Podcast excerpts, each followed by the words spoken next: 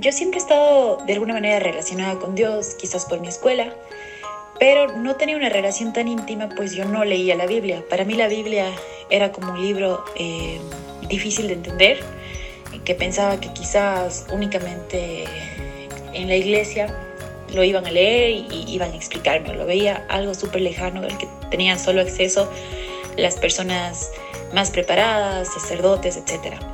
Eh, sin embargo, ahora que ya leo la Biblia, para mí es como la respuesta de muchas cosas que busco en Dios.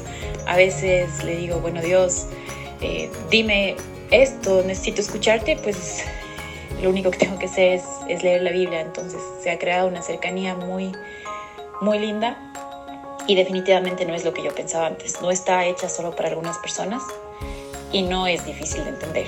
Simplemente tenemos que tener el corazón para hacerlo.